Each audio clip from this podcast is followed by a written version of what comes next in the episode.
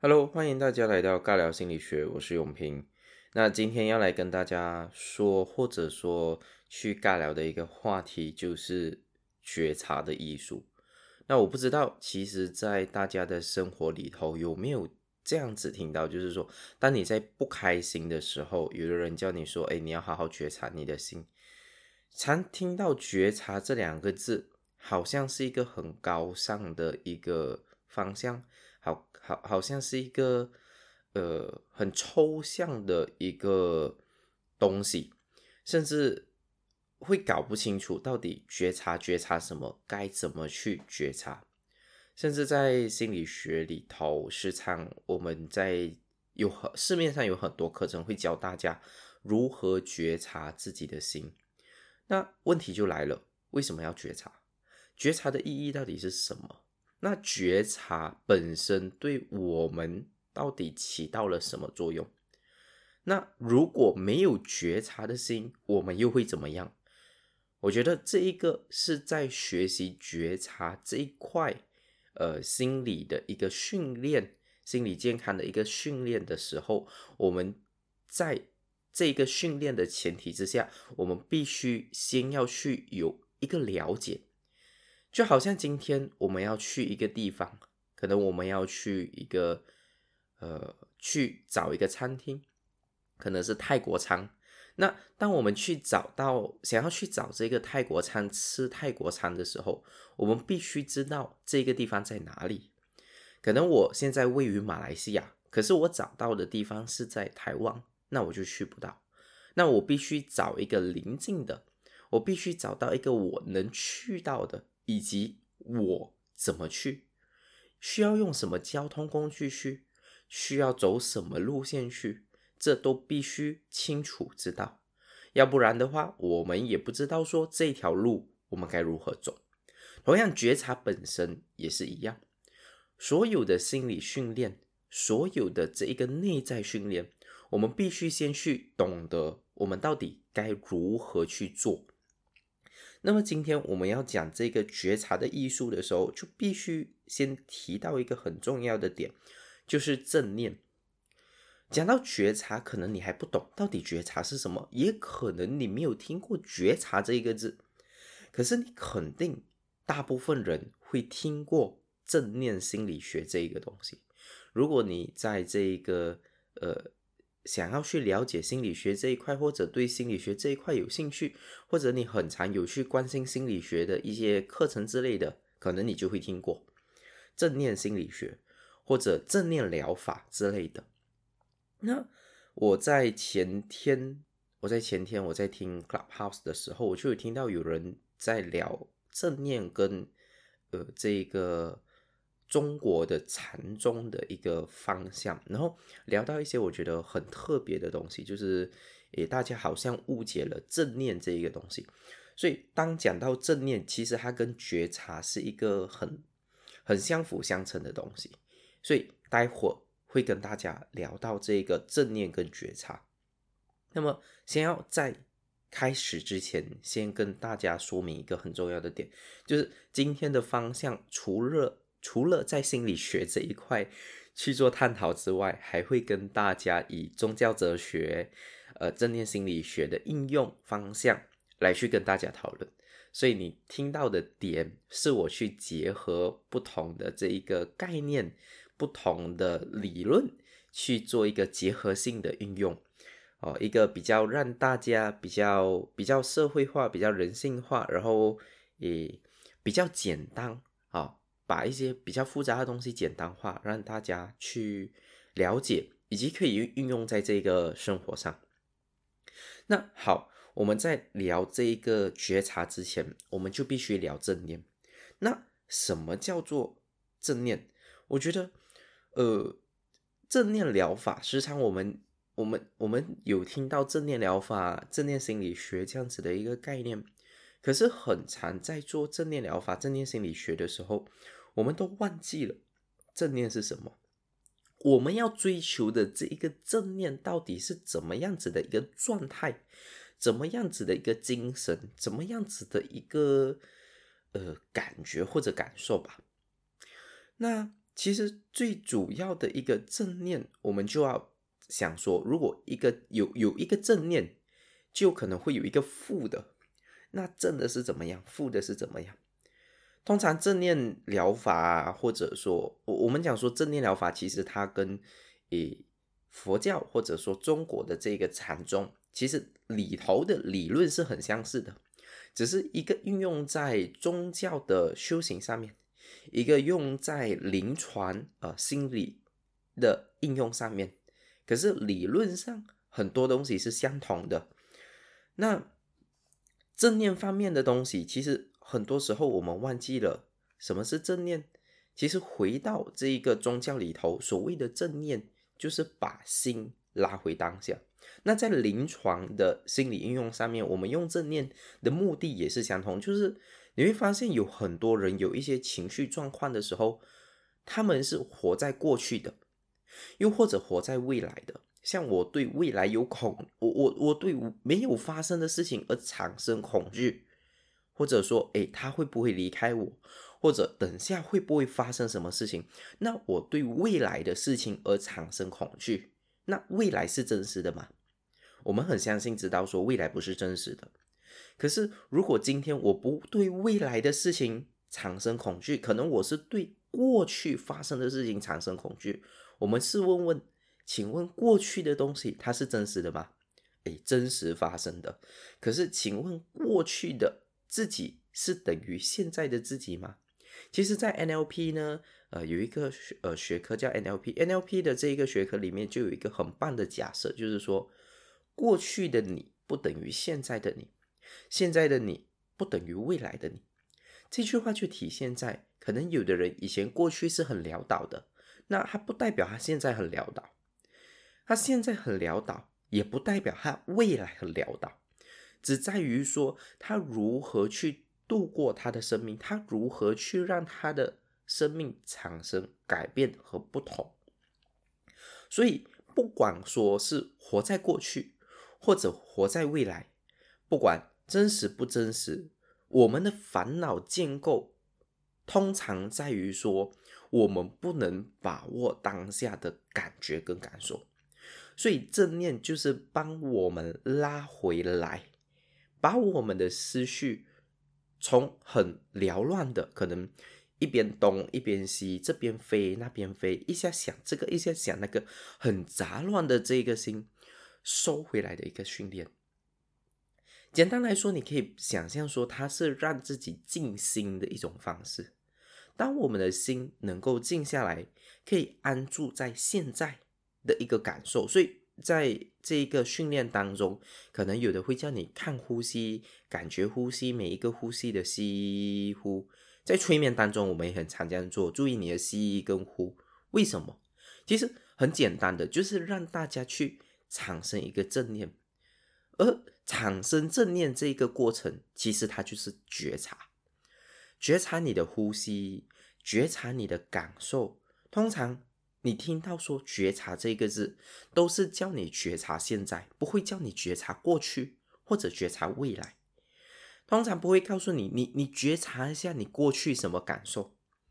通常不会这样子讲嘛，通常会讲说，哎，你感觉一下你过去有怎么样的感受，都是叫你感觉。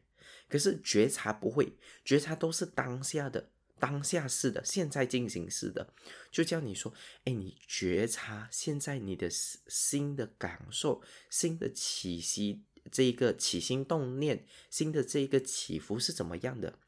啊，觉察一下你的呼吸，觉察一下你的肢体，觉察一下你的肌肉，觉察一下你放松的感觉。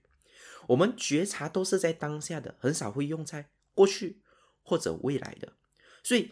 我们在要产生正念的这个结果，还有过程的这个过程，其实就是进行觉察。所以，觉察的艺术，它最主要的目的就是让我们去产生正念，而正念就是把我们的心拉回来。当如果我们没有正念的话，我们就是回到我们很散乱的心。当如果我们很散乱的心，在心理学，我们可以知道，或者在一些宗教哲学，我们都可以知道，在正念心理学，我们也可以知道，我们很散乱的心，或者我们有一个不定的心，哦，很很很很起起伏伏的，很紧张、很紧绷的心，这样子的话，反而会影响我们生活状态，或者我们表现的能力，我们在工作上，我们在学业上的表现能力，所以这些都是跟心有关系的。跟我们内心、我们的心智有关系的，可是人的心就好像会起起伏伏这样子，那我们就需要有一个训练去帮助我们平稳这一颗心。所以觉察本身就是让我们去把这一个心安定下来，让我们回到现在，不是回到过去或者回到未来。因为当我们回到过去、回到未来的时候，我们只会进行一个想象，进行回到过去是想象，因为已经回不了过去了。我们说我们活在现在，我们不可能有一个时光机回到过去了，我们也不能去到未来。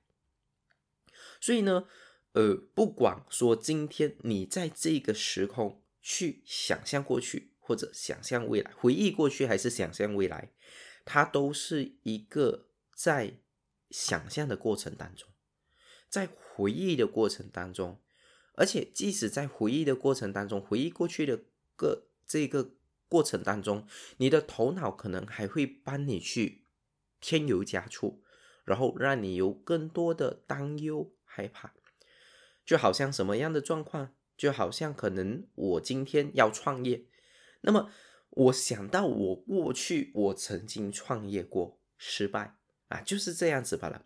可是当我现在还想要创业的时候，我回忆起过去的时候，我不只会这样想，我还会想说，我曾经创业，我失败，失败过后，我感觉到害怕，我感觉到紧张，感觉到压力，感觉到谁跟我讲什么话，然后之后我发生了什么事情，然后我更压力，然后睡不着。开始你会发现，你现在也会感觉到害怕。虽然这个东西已经过去了，可是它却在影响你。什么东西在影响你？其实就是你的心在影响你。所以，我们最主要的一个目的就是说，我们把我们的心拉回来，回到现在。那回到现在的这个过程，这个训练就叫觉察。觉察所产生出来的能量，所产生出来的力量以及结果，就叫做正念。那我在这里，呃，在是。平常呢，我会听到有的人讲说：“哎，我有做觉察的训练，我有做觉察的训练。”这时候我就问他说：“哎，你做的觉察是怎么样的啊？是属于高呃初层次的自我觉察，还是高层次的自我觉察？”那这一些朋友都会很很好奇的问我：“诶，觉察还有初层次跟高层次吗？还有初跟高这样子的东西吗？还有这样的划分吗？”哦，我看。所以，我我就发现说，哎，原来很多人的，呃，这个时候就跟他聊了。那那你的觉察是怎么样的？你跟我说说吧，那让我来了解。呃，通常说了过后，我都发现说，很多都是在初层次的自我觉察。当然不是说初层次的自我觉察不好，只是说，当我们初层次自我觉察好了过后，我们不妨再进一步到高层次的自我觉察。好，那讲说初层次的自我觉察，其实。诸层次的自我觉察，就是说，只觉察自己的起心动念，就好像你觉察到自己的心。打一个比喻啦，我觉察到我现在开心，我觉察到我现在不开心，我觉察到我的心开始有一点起伏，我觉察到我的呼吸在吸呼，有一点长，有一点短，有一点急促。我觉察到我现在好像有一种脾气，你会发现。初层次的自我觉察，就是觉察到当下的起心动念，当下的感受。那什么是高层次的自我觉察？在这一边，我会这样子说：高层次的自我觉察，除除了去觉察你自己的起心动念之外，还有能够发现这个起心动念背后的原因。在宗教哲学，我们可能会称它为助缘，可是，在比较呃，心理学我们会说原因，只是名词不同罢了。就是就是说，今天好像我生气了，我觉察到，诶，我的脾气来了，这个是初层次。可是除了有这个出层次之外，我知道为什么我会生气，因为我的那一种尊严的需求没有被满足，我有一个小我出现了啊，我有一个呃我的感受出现了哦，因为这一个我的感受哦，因为这种心理上的需求感，所以我产生了这个生气，所以他除了有。知道说哦，他生气了，他生气的感受来了之外，他也知道为什么他会生气，从什么原因，从什么时候，从什么点让你生气。而长期的这种训练，它有一个好处，就是说你会很快的发现，诶，生气从哪里来的。所以你不是只是在看生气罢了，你不是在感觉，你不是只是在觉察那个情绪罢了。你除了在觉察情绪之外，你更重要的是觉察情绪背后促成这个情绪的原因。那可能你会觉察到说，哎，你有一种开心的情绪，呃，开心我们也是要觉察哦。开心的情绪，你觉察到，哎，你开心了过后，你会发现到有的时候我们没有觉察的力量的时候，我们会发现，哎，你生气呀。为什么生气？不知道。你开心啊？为什么开心？不知道。你会可能你会无缘无故开心，你会无缘无故不开心。这个例子很常在哪里出现？就很常在我的治疗室当中出现。很常个了，呃，这个个案呢，不止在治疗室，包括在很多的私信都会说，他会很容易在网上的时候，很容易沮丧，很容易不开心，很容易有各种的情绪。很容易难以入眠，很容易乱七八糟，那一个心感觉起伏不定。为什么？其实这个就是没有觉察的力量。很多时候，为什么我们会没有觉察？这个就是我我们有一种视而不见的这一个习惯。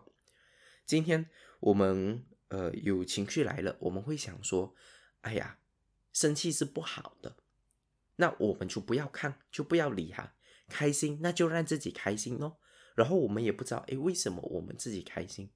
你会发现，哈，当我们不能了解，不能够了解我们情绪背后的这个原因，这个推使我们这些情绪发展、情绪演化的这一个主要的呃导火线的这个原因，或者所谓的助缘的话，我我们几乎就是迷迷糊糊的。什么都不知道的，我们也不知道为什么我们会这样，你就会跟着顺顺着你的情绪、你的心智，或者说外界的发展，让你去推使你的情绪，而你无法去掌控自己的生命。所以，不管是心理学或者宗教哲学都好，都会让我们去学习如何去掌握自己的生命。如何去让我们的生命走向更好？包括正念心理学。所以，觉察的这个艺术，它可以说是一种生活的艺术。这种生活的艺术，是为了让我们去更了解我们自己。从了解我们自己开始做起，最重要的就是从我们的情绪开始。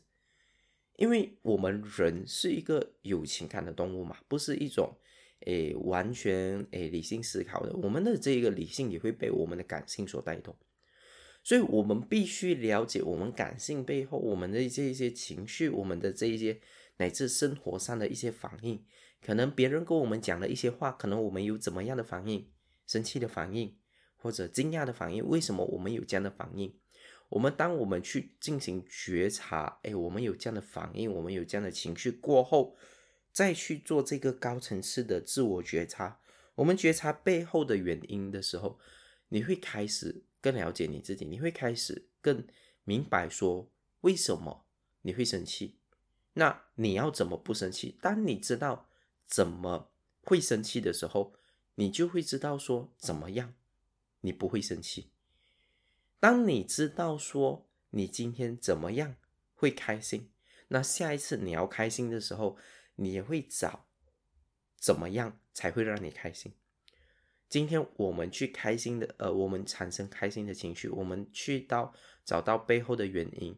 可能有的人他没有做觉察，他会说：“诶，我听歌我就觉得开心。”可是当他去做觉察的时候，去做一个深度的觉察的时候，可能他发现到，哦，很摇滚、很刺激的这个声音的这个节奏感，让我很开心。所以你会发现，他不止在说：“诶，音乐听音乐让我开心。”如果只是停留在听音乐让我开心，可能他下一次还重复听音乐的时候，可能不是摇滚的音乐，可能不是刺激性的音乐，他不会感觉到开心。所以，我们找到那个开心的点很重要。当我们找到开心的点的时候，当我们下一次要找开心这件事情的时候，其实我们就可以做一个东西，叫做复制。所以，觉察它另外一个意义，就是在进行一个自我了解。所以，当你知道了，诶，你的这个正面的情绪从哪里，正面从情绪从哪里来的，下一次你要正面情绪的时候，你就知道从哪里找。那你知道负面情绪从哪里来的时候，那下一次负面情绪来的时候，你就知道从哪里开始去断除它，去开始去清除它。当你清除掉那一个那一个动力的时候，清除掉那个导火线的时候，基本上那个情绪就自然消失了。因为情绪本身它就是一种反应，它就是一种回应，就好像我们摸到热的水，我们会觉得很烫，那这个烫就等于情绪。可是我们必须必须知道为什么我们烫，因为我们摸到热的水。可是现在很多人会只感觉在那个烫。感觉在那个痛，就好像我现在伤心，我就感觉在这个伤心，我感觉在这个痛，可是我没有想到为什么我会痛，为什么我会伤心？哦，我要怎么去避免这个伤心？不知道，因为我们连基本对自己的了解都只是在烫和痛罢了。哦，所以觉察自我觉察，我觉得。它像我刚刚说的，它就是一个生命的艺术，它就是一个生命的一个自我了解的过程，一个自我成长的过程。所以，自我觉察这一个，下一次当你要去做自我觉察，或者说你学习自我觉察这一个过程的时候，你就知道了你现在在做的自我觉察是初层次的还是高层次的。当然，所有先从一步一步来，你可以先从生活当中去觉察自己的起心动念。从初层次的自我觉察开始做起，觉察自己当下的感受，觉察自己的呼吸，呃，呼吸的吸呼。你你不要觉得说觉察呼吸是一个很简单的事情哦。觉察呼吸，你就可以觉察几个点了。第一个，吸跟呼就两个了嘛。然后长短，呼吸的长跟短，啊，这个又是又又两个点了。然后之后，呃，我们讲长跟短，还有粗跟细。是很用力的啊，还是很轻的？基本上就六个点了。所以，当当这样子一个呼吸的过程，你要注意这六个东西，它就是一个很高品质的自我觉察，也是让你把那一个很杂乱的心拉回来的一个方式。所以，你看，有的人讲说，诶，静坐可以让我们的心平静下来，为什么？其实它很科学，因为我们的心时常活在过去跟未来，所以很杂乱。所以，当我们对自己的身体的这一个节奏感，我们拉回来的时候，这个杂乱的心，它也会跟随这个念头而被拉回来，拉回拉回当下的这一个过程。那在觉察好这个初层次之后，可以尝试慢慢的觉察一下，诶，这个情绪从哪里来？当我们的心越来越细。当我们对自己的观察越来越细致的时候，你就会开始越来越发现，这个这个情绪从哪里来，这个感受从哪里来，而你会发现这些感受情绪其实都是自自己本身来的，而不是外界。像我很常做个案的时候，通常说，诶，你会生气，你会不开心，那这个不开心从哪里来的？他会告诉你说，都是我那个死鬼老公那。每一次跟他讲话，他都不要听，啊，然后呢，他又要讲我，然后自己怎么样怎么样了过后，又在那边不甘愿，你会发现他会去想到说别人怎么样了。可是当自我觉察啊，你有去做这个训练，你有去做这样子的学习过后，你会发现，你会觉察到一个点，就是说，诶，原来我有一种想要被认同的心，可能说我有一种渴望，诶，老公，呃，跟我关系很好的感觉，就可能说我跟他说，诶，可能老公是一个很很爱很很烂赌的人，或者很常酗酒的人。呃，我我们讲一个比喻啦，很很烂赌好了，很烂赌。然后老婆告诉他，哎，不要赌了，不要赌了。那其实这个过程，老公就会怎么样？反驳回他嘛，骂回他嘛，你管我管这样多？还有你去煮饭好带孩子就好了，还管我这样多？输钱过后可能又又怪回老婆，你看都是你讲的，讲讲讲讲讲，害我输钱了咯。所以其实这样子的过程，老婆呃，老婆会有一个当有一个不开心，就是。你看，我老公是这样子的，因为他这样子我不开心。可是自我觉察，它本身的这个目的不是再去看别人，而是自我。你会发现，觉察很长，我们会在前面加两个字，叫做自我。所以觉察这个自我觉察的这个过程，它是看自己的，不是看别人的，它都是在自己身上去找找这一个呃方向的。就好像今天这个例子好了。嗯，老老老公这样子的状况，那你会讲说，诶，那我们要怎么看自己身上到底什么原因而导致？你会发现到说，其实为什么老婆会这样子做？为什么老婆会不开心？老婆的原因，这个老婆的原因，就是因为她希望她跟她的先生有一个更和谐的关系哦，这个第一点啊，有可能。第二点，可能她希望这个老公跟她有一种。家庭哦，一起去经营一个家庭那种爱的感觉哦，好像一个一个老公跟一个老婆为着家为为着自己的家庭为着自己的儿女去努力的那一种感觉，而不是老公一直在外面赌钱，然后又不顾家，所以你会发现在这个时候就拉回来了，老婆的一种内心的需求，内心的需求，所以我我们必须。自我觉察本身就是拉回这种需求感，我们到底是内心什么样的一种需求感而产生这个情绪？这个是自我觉察的一个自我觉察的一个艺术。那么你会说，你，自我觉察过后，我们察觉过后还能做什么？那就可能说到这里，我只能跟大家简单去说自我觉察这样子的一个过程。那。可能在你生活当中，在你诶周遭，可能有一些老师是有教自我觉察的课题的话，或者讲座，或者一些工作坊，不妨你可以去学一学这样子。只是说，诶，今天主要跟大家聊一聊，就是我我这我发现到很多很多人对于这个自我觉察没有太多的认识，所以今天就来尬聊这个自我觉察吧。这样子基本上，哦对，所以基本上。呃，也就说到这里。所以，如果你本身，嗯，说完了，好，嗯，如果你，如果你本身如果对自我觉察的课题有兴趣，或者你觉得有一些感受，或者你有一些想法，不妨可以发信息来告诉我，哎，你的想法，或者给我你的回馈，或者你有想要听一些其他的课题的话，你也可以。私信我，让我知道，在 IG 也好，在 Facebook 也好，都可以。那今天我们就聊到这里啊，也蛮长了，差不多要三十分呃三十分钟。好，我们下次见，拜拜。